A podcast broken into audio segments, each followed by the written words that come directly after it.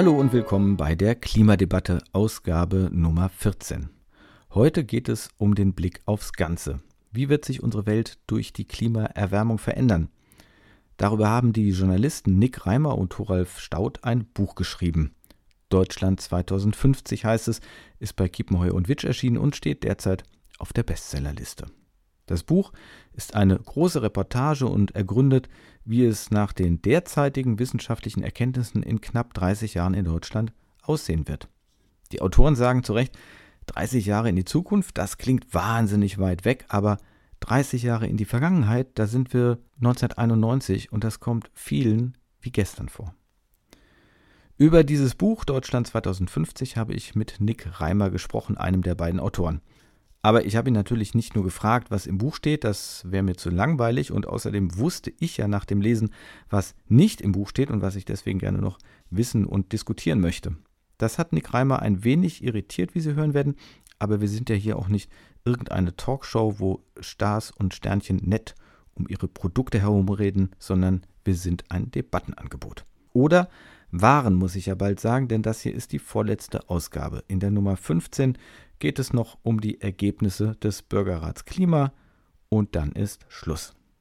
Auf der zugehörigen Website www.die-klimadebatte.de geht es aber natürlich noch weiter.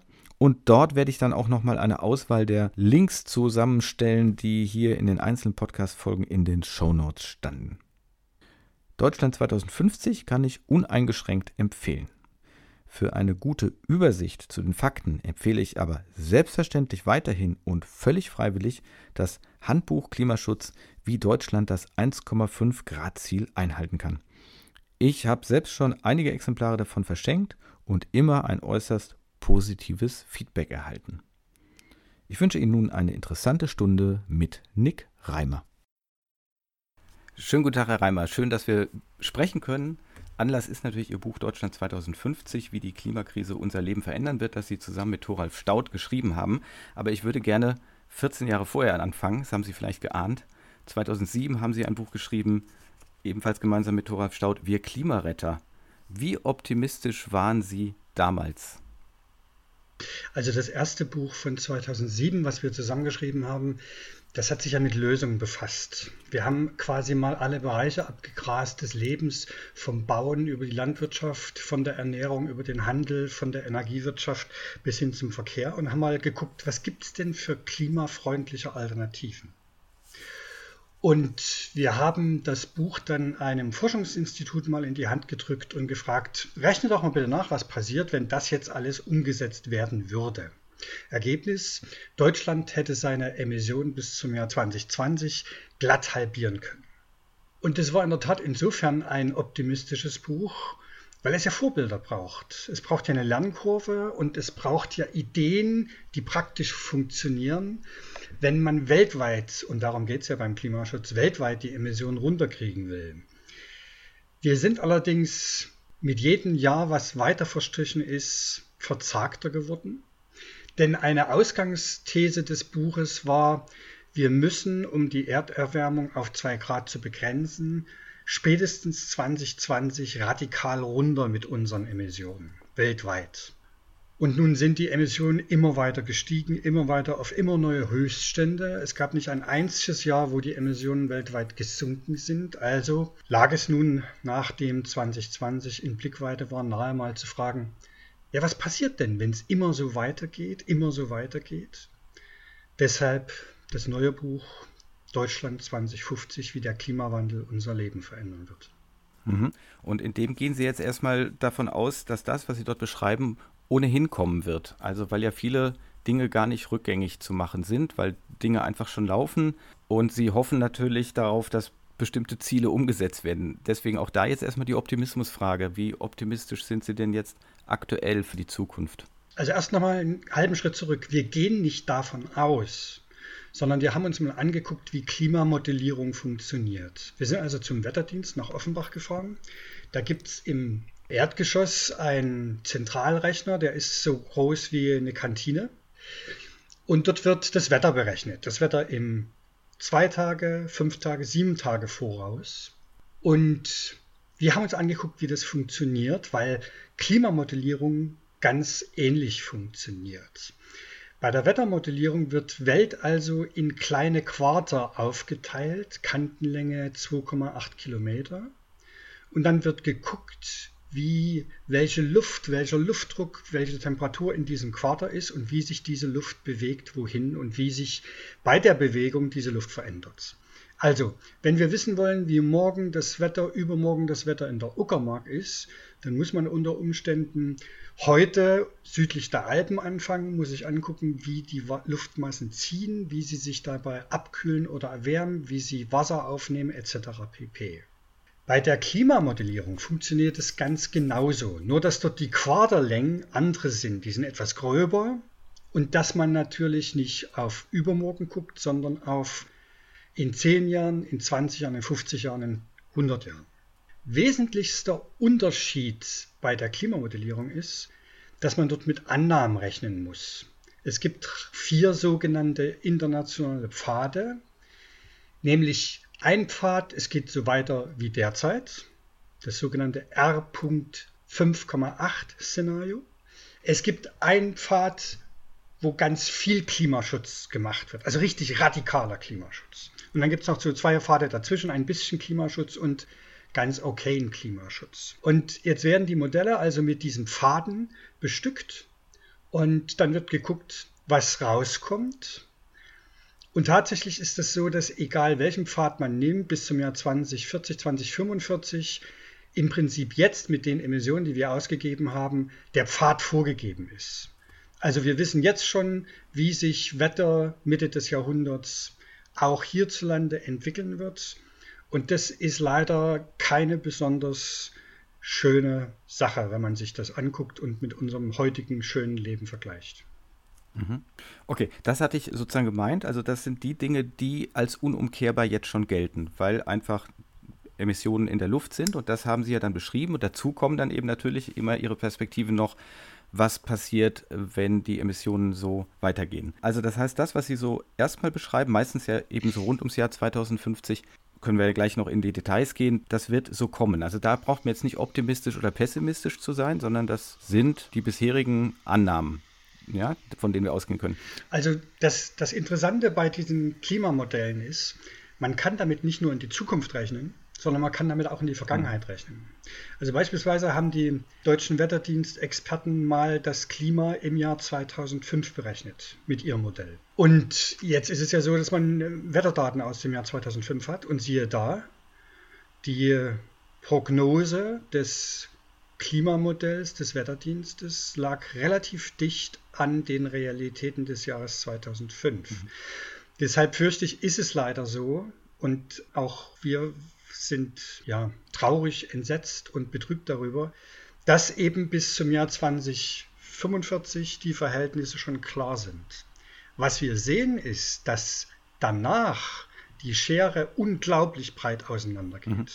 Wenn wir also jetzt Klimaschutz beginnen würden, echten, radikalen Klimaschutz, dann wird es sich Mitte des Jahrhunderts ungefähr unser Wetter auf dem Niveau einpegeln, was wir im Buch auch beschreiben. Wenn wir aber nicht in radikalen Klimaschutz einsteigen, dann lösen wir Veränderungen aus, die die Welt viele hunderte Jahre, tausende Jahre beeinflussen werden. Also ein Beispiel.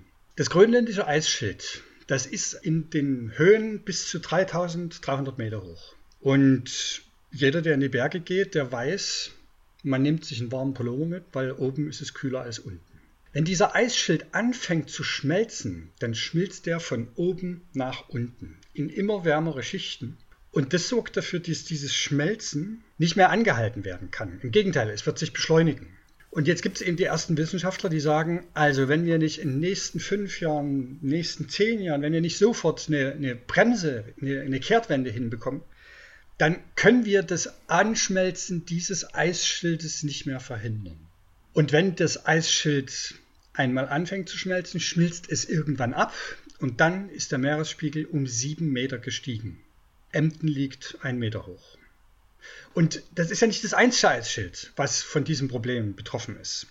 Wenn wir alle Eisschilde zusammennehmen, das ist gespeichertes Wasser für 50, über 50 Meter Meeresspiegelanstieg. Düsseldorf wäre dann verschwunden. Berlin unter Wasser. Also wir entscheiden jetzt, ob diese Entwicklung angestoßen werden und leider können die eben nicht mehr aufgehalten werden. Es sei denn, es gibt mal wieder eine Eiszeit, aber dass Berlin unter einem zwei Kilometer dicken Eispanzer verschwunden ist, das kann ja auch nicht die Lösung sein. Mhm. Deswegen jetzt die Frage, wie optimistisch blicken Sie jetzt aktuell in die Zukunft? Also, das meinte ich damit, bestimmte Dinge sind gesetzt, es wird Veränderungen geben, darum geht es in unserem Podcast auch schon die ganze Zeit, dass wir das einfach sozusagen akzeptieren müssen, damit umgehen müssen. Habe ich früher auch immer anders gedacht, dass, dass es doch um Klimaschutz gehen muss, dass man da noch irgendwas rettet, aber es gibt Dinge, die sind einfach gesetzt, die sind nicht mehr umzukehren, aber es kann halt alles noch viel schlimmer werden. So, wie optimistisch gucken Sie da in die Zukunft? Ich merke schon, Sie sind auf das optimistisch sehr aus. Ähm, ich habe es bei diesem Thema verlernt, Optimismus aufbringen zu können. Wenn wir uns den aktuellen Wahlkampf angucken, selbst wenn wir uns das Programm der Grünen angucken, also all das, was auf dem Tisch liegt, ist viel zu wenig, um die Anstrengungen tatsächlich erfolgreich hinzubekommen. Dennoch, ich bin so optimistisch wie Martin Luther einst, der sagte, und wenn die Welt morgen unterging, so würde ich heute doch noch mein Apfelbäumchen pflanzen. Mhm. Und woran liegt das, dass Sie nicht so optimistisch in die Zukunft gucken können? Also sind wir da überwiegend bei der Politik?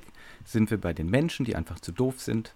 Sind wir dabei, dass einfach die Welt inzwischen so global ist, dass wir eben das gar nicht alles beeinflussen können, was wir meinen, mit unserer Hybris beeinflussen zu müssen? Oder wo, woran liegt das? das? Wir sind zuerst beim Problem.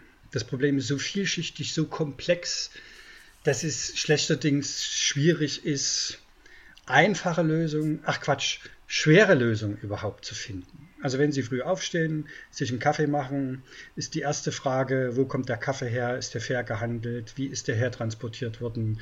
Und alleine beim Kaffeetrinken entscheiden Sie, ob an irgendeiner Stelle das Klima zerstört wird oder nicht. Die kapitalistische Gesellschaftsform ist ein großes Problem. Da geht es nicht um Nachhaltigkeit, da geht es um Raubbau. Und dieser Raubbau führt dazu, dass wir mit dieser Gesellschaft eben unsere Welt zerstören, unsere Mitlebewesen auf dem Planeten, unsere ähm, eigene Gesundheit, unsere Lebensgrundlage. Und ähm, jetzt kann man natürlich sagen, wir brauchen eine Revolution. Ich habe das schon mal erlebt. Ich komme aus der DDR und habe das neue Forum, war im neuen Forum aktiv. Das geht, ich weiß, dass es geht, aber ich sehe im Moment nicht, dass wir hier im satten Zentraleuropa eine Revolution zu einer Art Klimakratie hinbekommen. Also einer Gesellschaftsform, die klimagerecht ist, wo vielleicht jeder Mensch, wo das Grundgesetz vielleicht heißt, jeder Mensch hat 3,3 Tonnen CO2 auf der Welt zur Verfügung und das ist quasi die Grundwährung an Freiheit. Stattdessen geht es bei uns um Tempolimit und um Debatten, die so absurd sind, dass uns gar nicht zu helfen ist. Also wir sind so eingefahren. Ich will ganz kurz das, das, das Beispiel mit dem Tempolimit machen. Mhm. Es gibt auf der Welt irgendwie noch elf Länder, wo es kein Tempolimit gibt. Also Afghanistan, Sudan, Bhutan, Somalia, also alles Länder, wo es überhaupt keine Straßen gibt, wo man nicht mal 50 fahren kann. Und dann gibt es noch Deutschland. Ja? Deutschland ist das einzige industriell entwickelte Land mit Straßen, wo du brettern darfst, was das Zeug hält. Und das schädigt das Klima und die Rechte der kommenden Generation in einer Art und Weise, dass die Debatte über dieses Tempolimit absolut absurd ist. Wir brauchen nicht nur ein Tempolimit, wir brauchen Fahrverbote. Wir können uns die Mobilität, so wie sie heute ist, einfach nicht mehr leisten. Mhm. Okay, aber da sind wir doch eigentlich dann bei einem einfach ganz grundlegenden Demokratieproblem, oder nicht? Also das, das, was wir verhandeln, weil das, was Sie sagen, erscheint mir ja alles mehr als logisch. Ähm, also zum einen behaupte ich immer schon, zumindest als junger Jugendlicher kapiert zu haben, dass das Ganze so ein, ein Quatsch ist. Also ich kann ja nicht endliche Stoffe unendlich benutzen. Also das ist ja banal, das, das könnte man schon als Einschulungstest machen. Also es versteht jedes Kind, einen Kuchen kann ich aufessen, dann ist er weg. So, dann kommt er nicht nach. Das heißt, da ist ja eigentlich überhaupt kein Hexenwerk dabei, sondern alles, was wir gemacht haben und was Generationen vor uns gemacht haben, war ja wohl immer nur zu sagen, es interessiert uns nicht. Es ist uns wurscht. Wir nehmen jetzt halt Öl und wir machen mit dem was. Dass das irgendwann nicht mehr zur Verfügung steht, war klar. Dass das was dann an Kohlenstoff in der Luft ist, irgendwas bewirken könnte, war auch, das musste jedem klar sein. Ich höre immer wieder selbst von Grünen, ja, wir wussten das nicht, wir wussten das nicht. Das halte ich ehrlich gesagt für Blödsinn. Das nehme ich keinem ab, weil es ist so banal, so simpel. Die Antwort ist einfach nur, es hat uns nicht interessiert, oder? Nee, so, würde ich, so weit würde ich nicht gehen. Wir wussten es wirklich nicht. Ich habe ähm, in der finalen DDR-Zeit die erste überregionale Umweltzeitschrift der DDR gegründet, die dann auch noch im Vereinten Deutschland zwei Jahre lang auf dem Markt war. Das spielte bei uns keine Rolle damals, das Klimathema. Obwohl es das erste Klimaziel der Bundesrepublik Deutschland im Jahr 1990 gab. Also sagen wir mal, die eingeweihten Kreise, die wussten das. Aber selbst als ich meinen ersten Text über die Klimakonferenz 1995 geschrieben habe in Berlin, hat mir mein damaliger Redaktionsleiter das Wort Kohlendioxid aus dem Text rausgestrichen, weil er sagte, du, das ist ein Terminus technicus. Wir sind hier aber eine Tageszeitung. Ja, das kannst du in einem Fachblatt schreiben, aber das interessiert uns hier nicht. Also, und dann muss man auch nochmal überlegen, was heißt denn wir? Also kann man der Krankenschwester tatsächlich abverlangen, es zu wissen oder dem Verkäufer oder dem Busfahrer, kann man dem wirklich abverlangen, dieses Bewusstsein für das Problem zu haben? Ich glaube mittlerweile ja, aber das war dann doch ein sehr langer Weg, um dieses Problem ins Bewusstsein der Menschen zu verankern. Und deshalb haben wir ja mit dem Buch 2050 den Versuch gemacht, den Klimawandel mal zu uns ins Wohnzimmer zu holen. Also bei vielen, also auch bei den Politikern, ist der Klimawandel immer noch was mit Nordpol und mit Eisbär und mit untergehender Insel und mit Bangladesch. Aber ja nichts mit Düsseldorf oder mit Köln. Ja, das, das, da spielt das ja keine Rolle. Also zumindest nicht im, im gefühlten Bewusstsein der, Bevölkerung. Mhm. Ich will aber da trotzdem. Aber ja? zur Demokratie vielleicht nochmal mhm, zurück. Ja. Also ich bin nun wahrscheinlich der Falscheste, um gegen Demokratie etwas zu sagen. Ich bin glücklich, dass ich heute in der Demokratie lebe, weil ich eben das andere System mit seinen Repressalien und Einsperrungen mhm. kennengelernt habe. Ich glaube nicht, dass die Demokratie das Problem ist. Ich glaube, die Wirtschaftsform ist das Problem. Ich glaube auch nicht, dass Demokratie und Marktwirtschaft, wie es ja so heißt, soziale Marktwirtschaft, dass das unbedingt ein Zwillingspaar ist. Ich habe damals für einen demokratischen Sozialismus eingestanden. Ich wollte nicht, dass die DDR kapitalistisch wird. Ich hielt diese Form des Miteinanders, die hielt ich für richtig und ja, bin dann leider eben vereinigt worden. Mhm, aber da sind wir doch bei der ähm, Demokratiefrage. Also das ist doch massive Demokratiefrage. Weil wenn ich in der Demokratie nicht darüber entscheiden kann, welche Wirtschaftsform ich möchte, oder so, ich würde das gleich gerne noch etwas grundsätzlicher machen, aber das, was Sie jetzt eben erleben, wenn Sie sagen, ich bin vereinigt worden, dann ist es doch eine Frage an die Demokratie, nicht an den Kapitalismus. Nee, Demokratie ist ja immer die Mehrheit. Und die Mehrheit hat damals Helmut Kohl gewählt und nicht das neue Forum oder nicht die SPD unter Oskar Lafontaine der damals gesagt hatte, wir müssen äh, uns Zeit lassen, wir brauchen eine föderale Lösung erstmal. Also insofern, das war hochdemokratisch. Ich habe halt mit meinen Argumenten in der Debatte oder wir haben in, mit unseren Argumenten in der Debatte die Mehrheit nicht überzeugen können. Mhm. Aber und so ist es ungefähr auch mit dem Wirtschaftssystem. Das steht ja gar nicht zur das Abstimmung. ist genau das Problem. Ja, ja wir halt, steht nicht zur Abstimmung.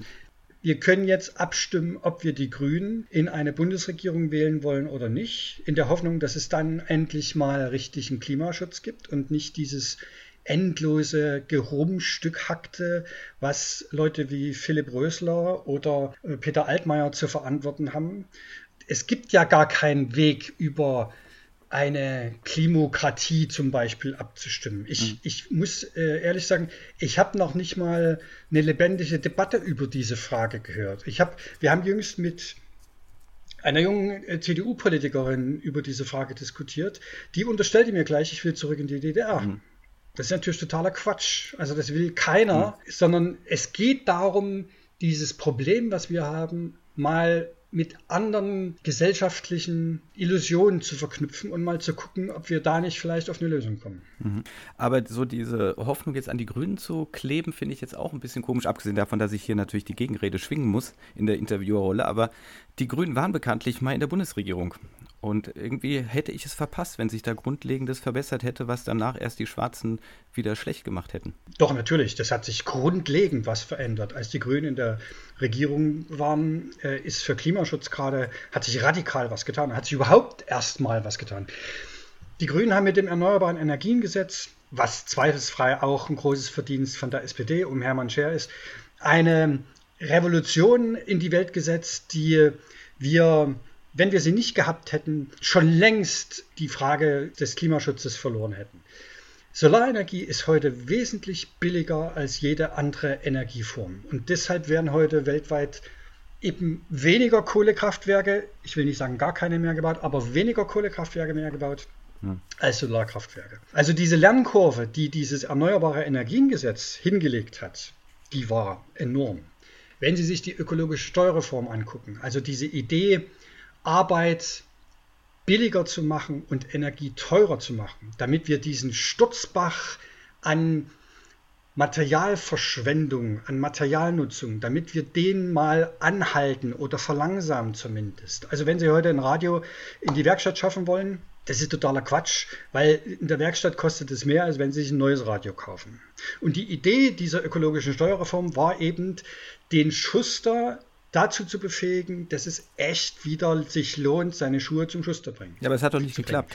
Also, das hat geklappt. Das hat in der ersten Legislatur sehr gut geklappt. Und, und da äh, gab es den Schuster noch, sagen Sie, und danach ist der Schuster, hat der Schuster dann gesagt, ich repariere das nicht mehr. Das habe ich anders erlebt. Also es mögen gute Ideen dabei gewesen sein, so wie überall gute Ideen dabei gewesen sind. Aber äh, ich meine, ne, die A45 wurde in Hessen gerade vor den Grünen gebaut. Die sagen, ja, wir können halt nicht anders. Und so läuft es ja dann immer. Die Parteien sagen immer, ja, wir können nicht anders. Da gibt es internationale Verträge und dies und das und jenes. Also ich will jetzt nicht so sehr auf aktuelle Politik abzielen. Mhm. Ich finde das nicht, nicht angemessen. Ähm, es ist so, dass die erste Legislatur, in der die Grünen beteiligt waren, für die Ökologie tatsächlich große Fortschritte gebracht hat. Und da äh, gibt es gute Abhandlungen, gute Studien dazu, wo man sich sehr gut angucken kann, dass diese grüne Regierungsbeteiligung ja tatsächlich die Welt verändert hat. Ich will jetzt überhaupt nicht die Grünen verteidigen. Ich bin, da missverstehen Sie mich völlig. Ich bin nee, mir geht es nur, nur darum, das, ja. Mir geht es nur darum, was können wir demokratisch steuern? Also wenn da schon die Grünen dran waren und wir jetzt heute immer noch sagen, ja, aber die Probleme werden immer mehr und nicht weniger, dann frage ich, ich frage einfach, ich will Sie natürlich ein bisschen provozieren, kriegen wir das offensichtlich nicht gemanagt? Dann sagen Sie, ja, es liegt am Kapitalismus, aber die Demokratie könnte doch alles regeln. Nee, nee, nee, wenn, wenn, wenn, wenn Sie, Sie, Sie, verkürzen meine Aussagen leider doch unzulässig. Also mhm. äh, gucken wir uns Baden-Württemberg an. Mhm. In Baden-Württemberg haben wir eine grüne Regierung und diese grüne Regierung hat nicht viel für den Klimaschutz hinbekommen. Jetzt gibt es in Baden-Württemberg ein paar Kommunen, die haben den Klimanotstand ausgerufen. Also Konstanz zum Beispiel war eine der ersten Kommunen. Und das bedeutet, dass es eben so eine Art Finanzierungsvorbehalt gibt, dass immer erst geguckt werden muss, schadet das dem Klima, wenn wir hier etwas, einen Spielplatz bauen oder nicht. So. Mhm. In Baden-Württemberg hat sich deshalb eine grüne Klimaliste gegründet, weil die grüne Klimaliste gesagt hat, hey, ihr Grünen, was ihr uns hier anbietet, das ist einfach zu schlecht. So, und jetzt könnte man wieder sagen, hurra, es gibt Demokratie. Die grüne Klimaliste wird jetzt in die Regierung gewählt und die machen es dann besser. Aber leider war es eben so, dass die grüne Klimaliste bei irgendwie, ich glaube, 1% oder sogar unter 1% landete, weil einfach das Kollektiv, also wir, die Demokraten, weder bereit sind, das Klimaproblem zu sehen, noch bereit sind, tatsächlich unser Leben zu ändern. Und äh, Klimaschutz bedeutet, dass wir unser Leben ändern müssen. Also wir müssen uns von diesen liebgewohnten Dingen, die unser Leben so schön machen, von denen müssen wir uns verabschieden. Also Kirschen mhm. im Herbst, das ist einfach Wahnsinn. Das darf es nicht mehr geben. Mhm. Okay. Ich will damit sagen, Mhm. Ich will damit sagen, das zu verkürzen sozusagen auf die Grünen und wir könnten doch, das ist, das greift zu kurz. Also wenn Sie sich angucken, wie das Thema Klimaschutz heute oder Klimawandel heute an der Schule behandelt wird, das ist eine Katastrophe. Die jungen Menschen, die müssen das ausbaden, aber die werden nicht in die Lage versetzt, zu verstehen, was auf sie zukommt. Wir Erwachsenen sorgen sozusagen dafür, dass wir eine unmündige Kinderschaft bekommen, Jugendschaft bekommen, die dann plötzlich irgendwann sich die Augen reiben und auf die Straße gehen und sagen, nee Leute, so jetzt nicht mehr, stopp. Und das ist Demokratie. Und das hat dafür gesorgt, dass zumindest in diesem Wahlkampf alle zum ersten Mal tatsächlich über das Klima reden. Mhm.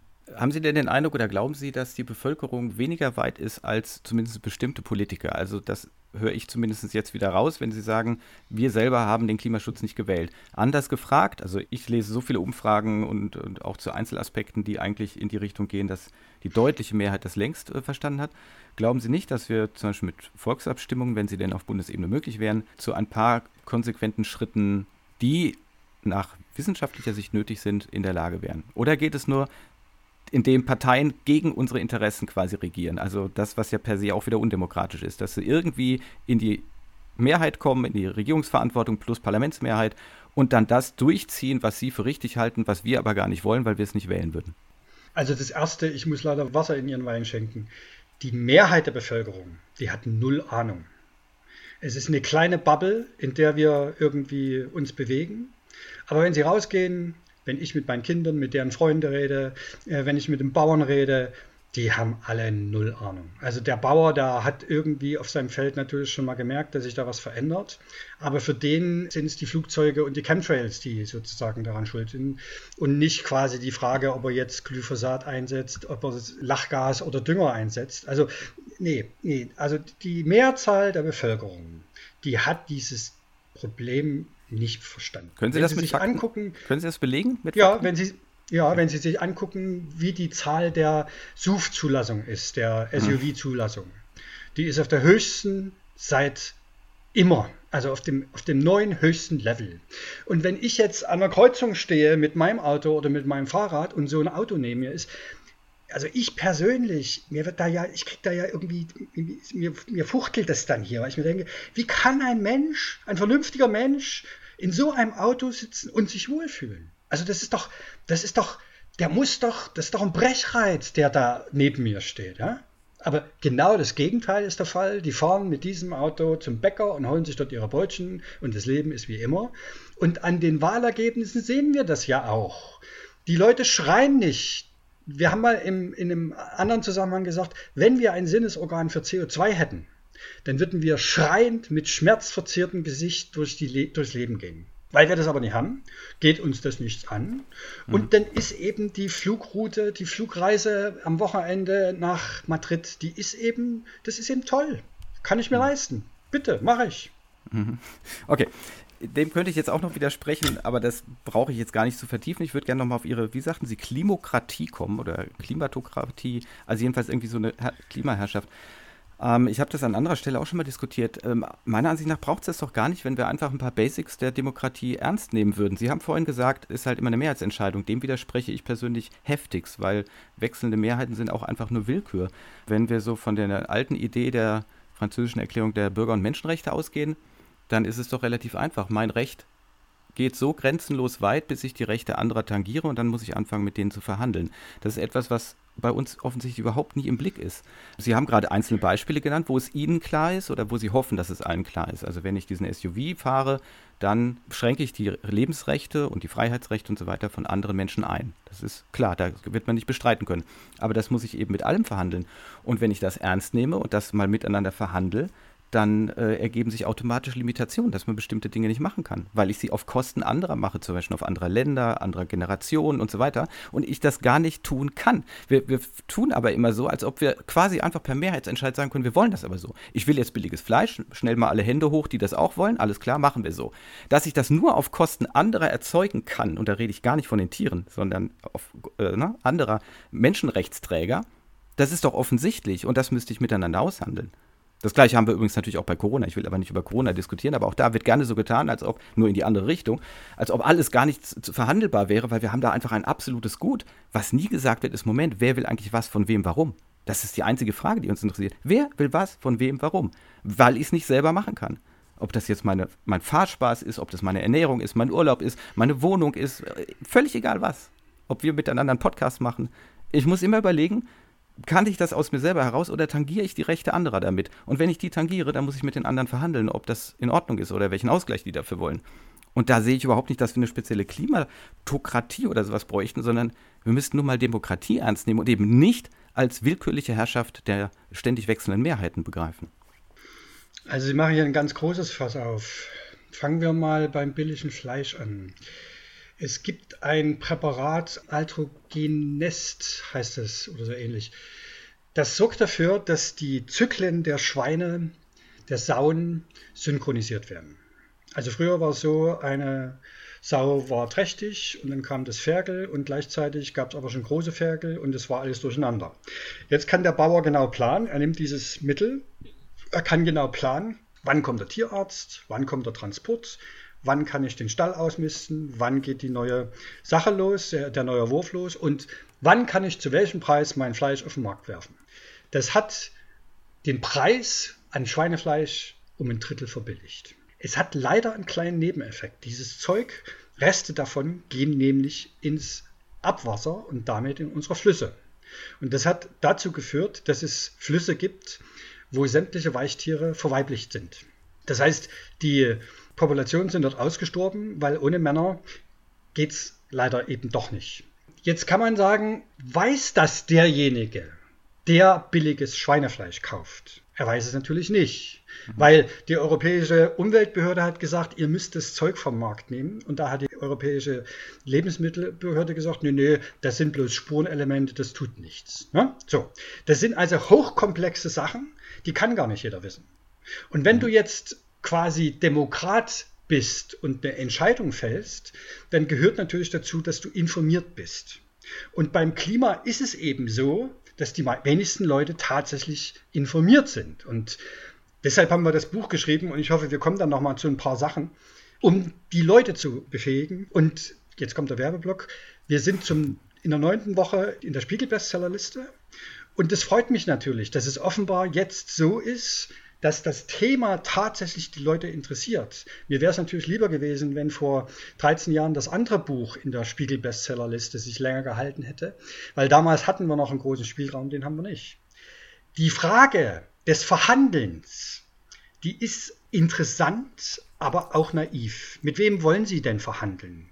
Wollen Sie mit den Indern verhandeln? Die Inder, das sind 1,2 hm. Milliarden. Die haben einen CO2-Ausstoß von ich glaube, unter zwei Tonnen pro Kopf. Und ja, wir sind bei neun Tonnen. Wollen wir den Indern jetzt das Recht geben, als Mehrheitsgesellschaft uns 80 Millionen mal zu sagen, ey Leute, ihr stoßt genauso viel aus wie wir. Wir streichen euch jetzt mal eure Heizung, eure Autos, eure Flugzeuge, eure Wirtschaftsweise. Wir streichen euch das jetzt mal alles und äh, wir entscheiden, was ihr macht. Also das ist schwierig, denn ähm, ja, natürlich ist es schwierig. Ich habe nicht gesagt, dass es einfach ist. Aber dafür gäbe es ja die Experten. Sie haben, das ja, Sie haben das ja gerade mit dem Fleisch genannt als ein Beispiel, haben Sie völlig recht. Natürlich muss der Konsument das nicht alles wissen. Aber wir haben so viele von uns allen bezahlte Experten, die überall unterwegs sind und die sich mit allem beschäftigen, das würde eben dazugehören. Das gehört zu jedem Gesetzgebungsverfahren dazu oder so, dass man das eben benennt. Wird aber eben bislang überhaupt nicht gemacht. Diese, sozusagen dieser Aspekt, äh, werden Rechte anderer tangiert, den gibt es ja gar nicht. Es gibt nur Kosten, es gibt Alternativen, das war's. Also das ist ja gar nicht vorgesehen in unserem Ablauf. Das will auch niemand offensichtlich. Sondern wir sind ja immer der Ansicht, wir können einfach entscheiden. Und damit ist dann gut, damit nee, muss dann der Rest leben. Es gibt schon den Versuch, bestimmte Umweltkosten sozusagen in das Produkt einzupreisen. Also beim Klima ist es zum Beispiel mit dem Emissionshandel. Wir wissen, dass es sowas wie eine grüne Bank gibt auf der Welt. Und wenn jetzt BASF wie in den 80er Jahren Dünnsäure verklappt, also Dünnsäure, das sind Abfälle aus der Lackherstellung, die man damals einfach ins Meer gekippt hat, dann ist das Anzapfen des grünen Kapitals. Damals hat sich Greenpeace gegründet und die Greenpeace-Leute haben das aufgedeckt und haben diesen Euphemismus Dünnsäure mal so beschrieben, was es ist, nämlich Chemikalien, Dreck, der unsere Umwelt vergiftet. Und jetzt musste BASF damals diese Praxis unterlassen und das Zeug teuer entsorgen. Das hat die eine Milliarde D-Mark damals gekostet. Das heißt, die haben jährlich für eine Milliarde grünes Kapital angezapft. Und jetzt gibt es natürlich immer wieder den Versuch, beispielsweise mit dem Emissionshandel, solch Kosten also in, de, in den Kreislauf reinzuholen. Das Problem ist, und das sagen, meinen Sie vielleicht mit Experten, dass es da eben um viel Wirtschaftskraft geht. Und ich würde nicht Experten, sondern Lobbyisten dazu sagen. Denn die laufen los und sagen, wenn ihr das macht, wenn ihr die Kohlekraftwerke in der Lausitz abschaltet, dann gehen da 20.000 Jobs verloren, eine ganze Region verödet. Und das erklären die uns jetzt seit 25 Jahren. Also 1993 sollte Horno das letzte Dorf sein, was abgebaggert wird. Der damalige Regierungschef von Brandenburg, Manfred Stolpe, hat gesagt, das ist jetzt das letzte Dorf. Jetzt fangen wir an mit dem äh, Strukturwandel. Jetzt steigen wir aus der Kohle aus. Aber es ist ihm nie passiert, weil die Leute an ihren Jobs hängen und weil man dort sieht, Kohle, das heißt Kaufkraft, das schafft uns Arbeitsplätze, das lässt uns schön leben und in Urlaub fahren. Und deshalb gibt es eben keine Mehrheit für einen Strukturwandel. Und solange diese Lobbyisten rumlaufen und erklären, warum etwas nicht geht, ja, solange haben es Politiker natürlich auch schwer.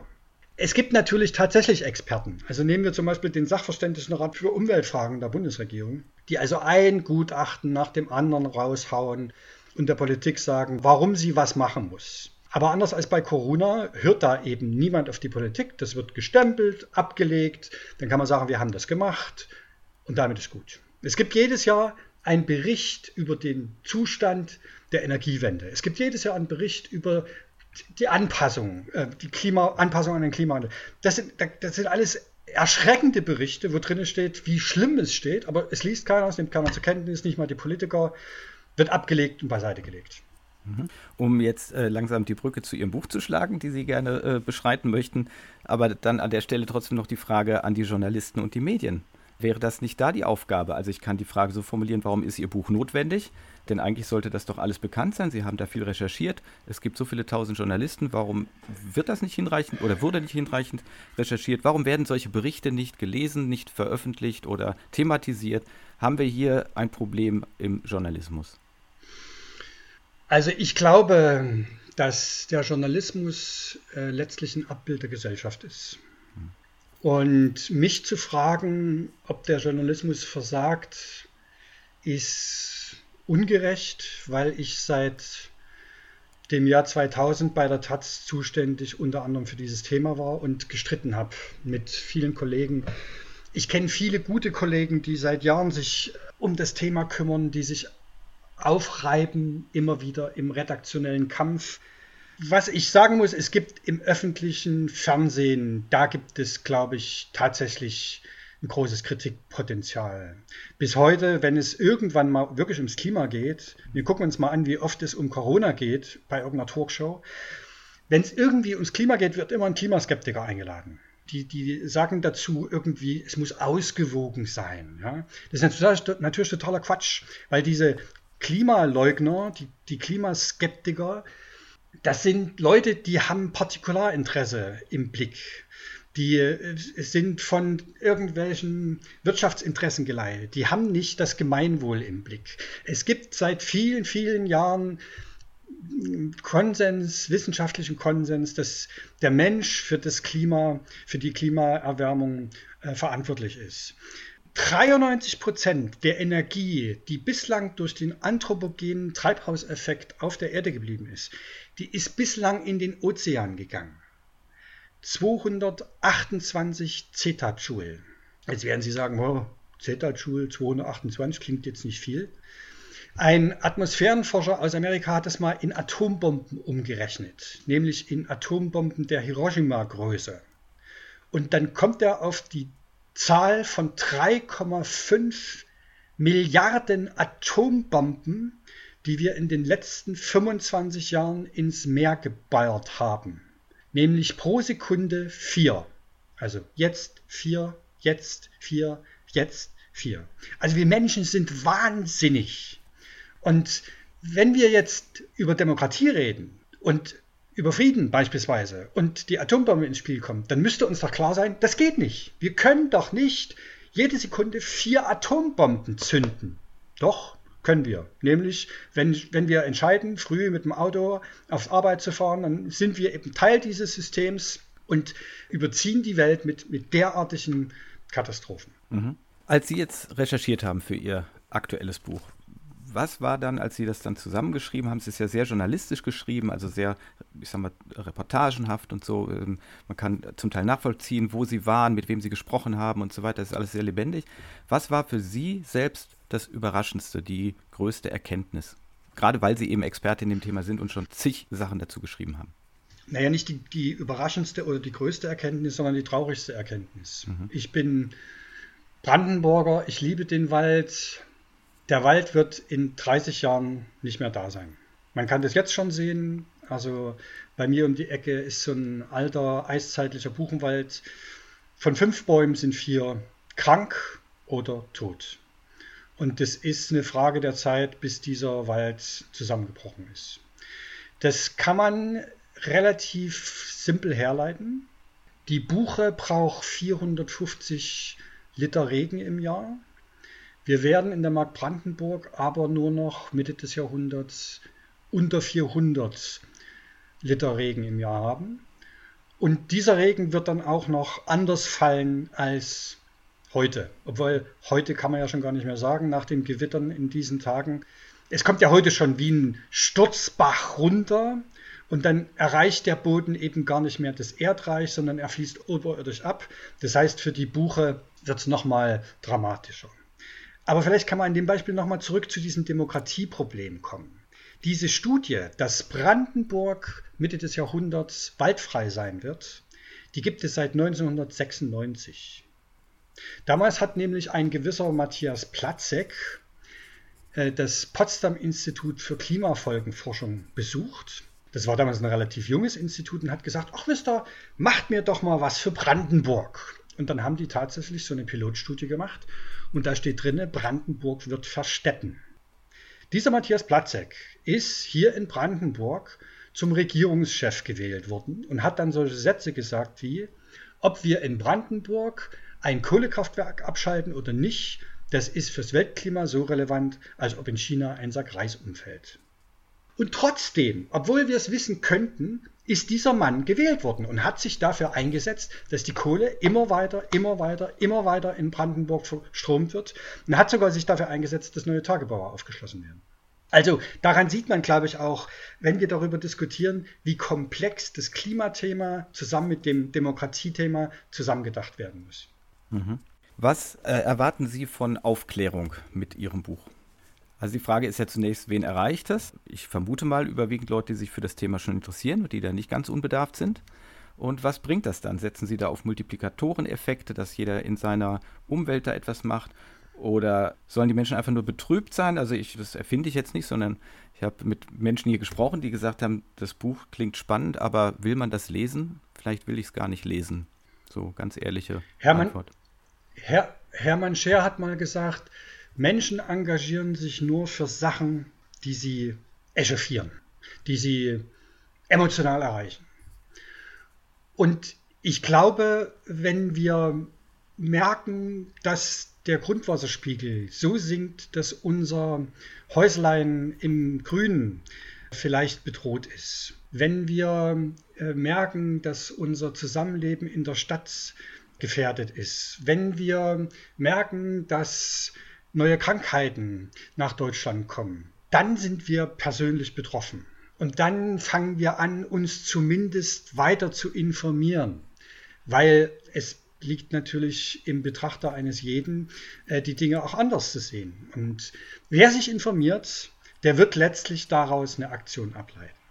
Ich will aber mal noch ein zweites Bild machen. Wir sind ja mittendrin in diesem Klimawandel. Wenn Sie heute sich ein Dachgeschoss kaufen und einen Kredit über 30 Jahre aufnehmen, dann sind Sie Mitte des Jahrhunderts mit Abzahlen fertig und dann gehört dieses Dachgeschoss Ihnen endlich. Aber es wird dann nur noch halb so viel wert sein, weil es Mitte des Jahrhunderts in Deutschland schon zwei Grad wärmer sein wird. Und das sorgt dafür, dass die Städte kochen, dass es so unendlich heiß werden wird im Dachgeschoss, dass die Belletage dies, das Dachgeschoss der Zukunft ist. Man kann im Dachgeschoss gar nicht so gut dämmen, dass es in Mitte des Jahrhunderts dort noch auszuhalten sein wird. Also wir haben Experten befragt und die haben gesagt, wer heute sich ein Dachgeschoss kauft, der hat einfach nicht in die Zukunft gedacht. Und das sind so die Punkte, mit denen wir äh, loslaufen wollen und Menschen zum Nachdenken und dann eben auch zum Handeln bringen wollen. Mhm. Aber was kann ich jetzt an der Stelle, ich provoziere natürlich wieder, jetzt konkret tun? Also keiner kauft mehr ein Dachgeschoss, gut, dann wird es einfach billig vermietet oder lassen wir die Dachgeschosswohnungen dann leer stehen? Also was kann ich da an der Stelle dann tun? Nein, das ist doch ein Synonym. Also heute gilt hier in Berlin zumindest das Dachgeschoss mit der Dachterrasse, das ist sozusagen Statussymbol und äh, Wohlfühloase für und jeder guckt nach oben, ja? Und für uns ist das natürlich nur ein Sinnbild dafür, wie stark sich unser Leben verändern wird. Wir, wir werden ein Erfahrungswissen, was heute da ist, das wird radikal entwertet werden.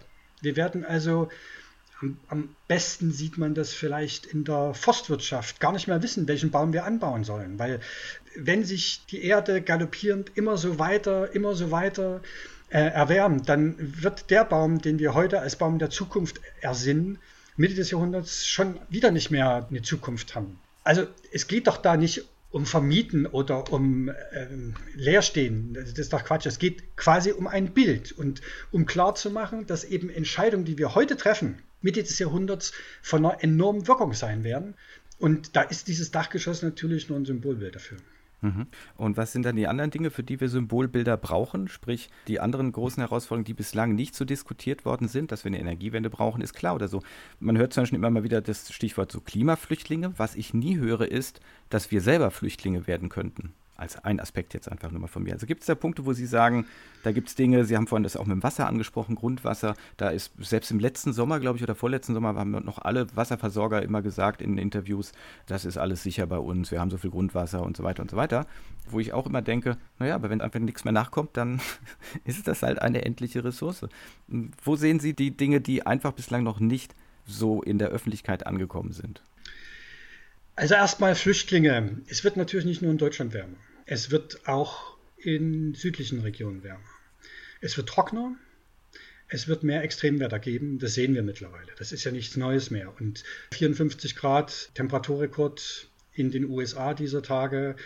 Wir sind ja mittendrin. Also wer äh, jetzt nicht verbohrt durch die Welt geht oder bloß in der Stadt hockt, der sieht ja, dass die Fichte in diesem Land großflächig abstirbt.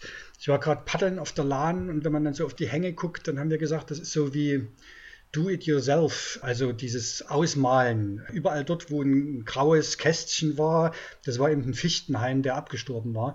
Und du hast diese äh, Kästchen ständig als Begleiter gehabt. Die Fichte wird in Deutschland verschwinden, also zumindest großflächig. Sie wird in manchen Bergregionen wird sie noch geben, aber der häufigste Baum heute, der ist jetzt schon am Aussterben die Klimaflüchtlinge, also wenn es im, im, tropischen Gürtel wärmer wird, dann äh, werden Ende des Jahrhunderts eine Milliarde Menschen in Regionen leben, wo es wärmer als 50 Grad ist, werden kann. Und das ist natürlich derartig lebensfeindlich. Wir hatten das jetzt vor drei, vier Jahren in Indien. Da gab es irgendwie, ich weiß nicht, täglich hunderte Tote, die eben in diesen Extremtemperaturen einfach kollabiert sind. Also wir Menschen sind ja Wärmemaschinen. Wir produzieren, wenn wir uns hier unterhalten, produzieren wir Wärme. Und die muss abgeführt werden. Das funktioniert bis 37 Grad ganz gut. Aber darüber funktioniert es eben nicht mehr. Du kannst dann nichts mehr abgeben. Und wenn du keine Wärme mehr abgibst, dann äh, kollabieren äh, dein Kreislauf, äh, bestimmte Organe fangen an, nicht mehr zu arbeiten. Und das ist lebensfeindlich. Die Leute müssen irgendwo hin. Und die werden sich natürlich Richtung Norden aufmachen, also Richtung kühlere Regionen. Und da bieten sich natürlich Regionen an, die entsprechenden Wohlstand zu bieten haben. Dass wir selber zum Klimaflüchtling werden, das glaube ich nicht. Es sei denn, die steigenden Ozeane sorgen dafür, dass wir Bremen, Rostock oder Hamburg aufgeben müssen. Das wird jetzt nicht im nächsten Jahrhundert passieren, aber wenn wir es weitermachen, spätestens im übernächsten Jahrhundert. Okay, jetzt kann man sagen, das geht uns nichts mehr an. Doch, natürlich geht es uns was an. Die werden dann auf uns zurückgucken und so wie wir heute auf den Zweiten Weltkrieg zurückgucken und sagen, wie konnten die nur, werden die dann sagen, um Gottes Willen, was, was, was muss denn da los gewesen sein? Haben die das nicht begriffen gehabt oder, oder was ist da los? Was wir sicher sehen werden, ist, dass bestimmte Geflogenheiten, äh, die wir heute leben, dass die nicht mehr äh, lebenswert sind. Spanien wird ein Klima bekommen wie heute in Nordafrika. Teile von Spanien werden verwüsten. Das heißt, der Badeurlaub mit der Familie dort im Sommer, das wird nicht die Zukunft sein. Also das, äh, wenn, wenn, wenn das sozusagen unter dem Begriff Flüchtling zu verstehen sein soll, an der Stelle ja, dort, dort werden sich Dinge verändern. Mhm. Ähm, wir haben mit einem Zukunftsforscher gesprochen, Ortwin Renn, der sagte in der Tat, das sei seine größte Befürchtung, dass die Demokratie durch den Klimawandel einfach gesprengt wird, weil die Ränder rechts und links gestärkt werden. Wir sehen das ja heute schon, weil vor allen Dingen aber natürlich das Flüchtlingsproblem so dramatisch zunehmen wird, dass daran zum Beispiel die Europäische Union komplett zerbersten droht. Ich kann das nur wiedergeben. Wir haben selber dazu jetzt nichts, also relativ wenig Studien gefunden, gesichtet. Da gibt es auch noch relativ wenig, weil dieser Status Klimaflüchtling ja nach wie vor ungesichert ist. Es gibt also offiziell keinen Klimaflüchtling. Die Leute werden als Wirtschaftsflüchtlinge deklariert, äh, obwohl sie eigentlich nur aus einer Region wegziehen, wo es kein Wasser und keine Ernte mehr gibt. Aber sozusagen die demokratischen Staaten scheuen sich wie der Teufel vom Weihwasser vor diesem Status Klimaflüchtling. Weil dann könnten ja alle kommen und könnten alle nach der Genfer Landkriegsordnung hier bei uns Asyl beantragen. Ja, und dann wird es halt relativ schnell, relativ voll. Mhm. Okay, meine letzte Frage äh, schließt da an. Ich möchte es nochmal aufgreifen. Also ich möchte eigentlich von Ihnen wissen, welches Gefühl ich als Leser haben soll, Ihrer Ansicht nach, wenn ich das Buch von Ihnen Deutschland 2050 gelesen habe. Und vertiefe das jetzt gerade nochmal mit diesen Flüchtlingen, weil Sie gesagt haben, das sehen Sie jetzt nicht, dass wir selber uns auf den Weg machen, aber sie schreiben so oft in dem Buch, wie ungemütlich das alles wird bis 2050, dass ich denke, wenn ich jetzt nicht ganz konservativ bin, nicht ganz irgendwie fest verwurzelt, warum sollte ich nicht selber gucken, wo es sich künftig vielleicht besser leben lässt?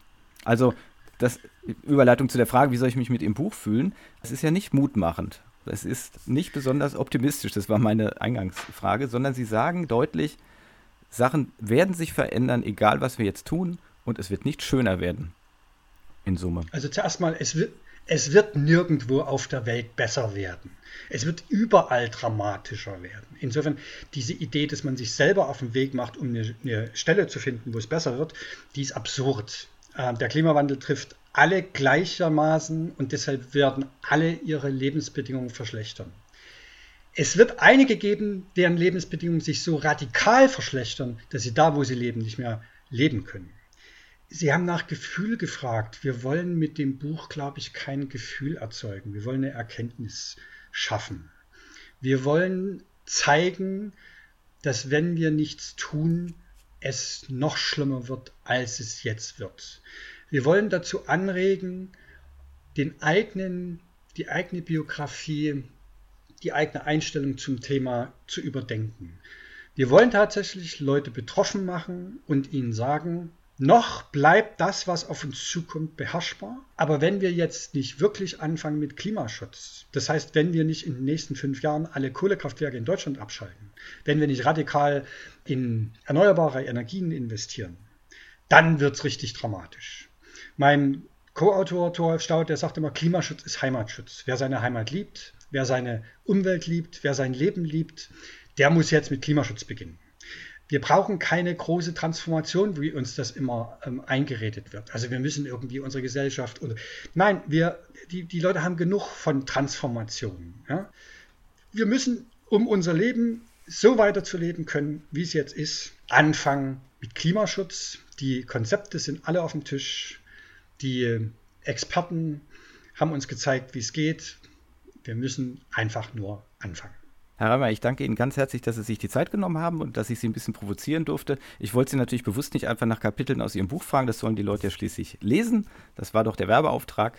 Nein, das ist das, was ich natürlich empfehle, weil wir das ja sonst wieder entsprechend nur gestaucht hätten und ich fand es viel spannender, da Sie uns ein bisschen Zeit geschenkt haben, mal drumherum zu gucken. Deswegen sage ich ganz herzlichen Dank, dass Sie sich eine ganze Stunde Zeit genommen haben hier für den Podcast Die Klimadebatte. Sehr gerne.